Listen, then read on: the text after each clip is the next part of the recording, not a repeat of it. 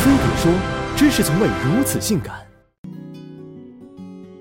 爱情这回事儿，无非就是考验上三路实力，检验下三路能力。但在距离面前，这些都显得鞭长莫及。多少个来一发就能解决的事儿，最后都败给了距离。而随着社会进程的加快，越来越多的情侣因工作、求学等原因，主动或被动异地。据统计，我国约八成男女都经历过异地恋。那么问题来了，异地恋有前途吗？答案是肯定的。异地恋分手率只有百分之二十七，比非异地恋百分之三十的分手率要低。而且有研究表明，远距离恋爱也并不比近距离恋爱更容易滋生出轨。说到底，指挥枪的是人。异地不是爱情的杀手，相反还有独特的优势。因为距离，恋人们更愿意坦诚相对，用心维系。因为距离，恋人们不易发现彼此身上的缺点，更倾向于将彼此理想化，减少争吵。因为距离，恋人们的每一次相见都变得更有盼头和仪式感。研究也证明，远距离恋爱的人对伴侣和关系的满意度要高于近距离恋爱，甚至有人舍近求远，刻意去谈异地恋。他们秉持爱情不是生活全部的信条，认为异地恋减少了束缚，让彼此能追求各自的事业，共同进步。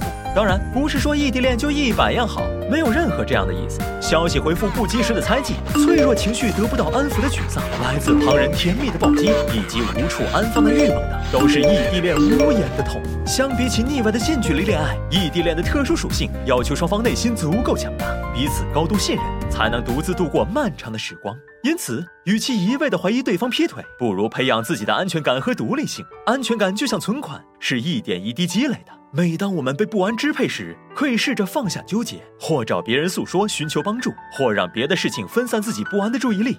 事实上，缺乏安全感最根本的原因源自不自信。不如试着培养爱好，拥有自己的事业，让自己变得足够优秀。充分的沟通也必不可少，不过要掌握少时多次的基本法，这样既能让对方感受到彼此的存在，又不会打扰各自的节奏。最重要的是，双方再忙再远，也要腾出时间相聚。如果条件允许，最好每两三个星期就见一次，既能缓解相思之情，又能让感情升温。当然，不相见的日子里，可以以物传情，给对方制造惊喜。要明白，猜忌怀疑在异地恋中时刻存在着。学会避嫌，不做让人误会的事儿是基本素养。而当矛盾无法避免，不幸遭遇冷战时，搁置争议，寻求共识才是王道。至于生理需求，几大平台看得用的应有尽有。一个人的时候练练传统手艺也挺好，不是吗？那些大概因为异地放弃爱情的人，可能被距离无限放大的矛盾所迷惑或误导。异地恋的故事，本质上和所有的爱情故事一样，是关于自私与牺牲、猜疑与信任、孤独与和解的。那些能够左右爱情的力量，从不因距离而改变。你带伞，我放晴；你穿大衣，我短 T；你喝咖啡，我独自打冰。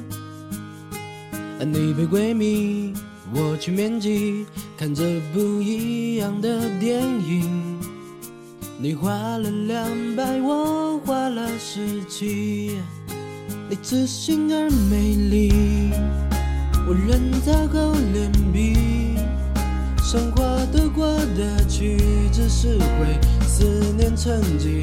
而你是因我，你快乐或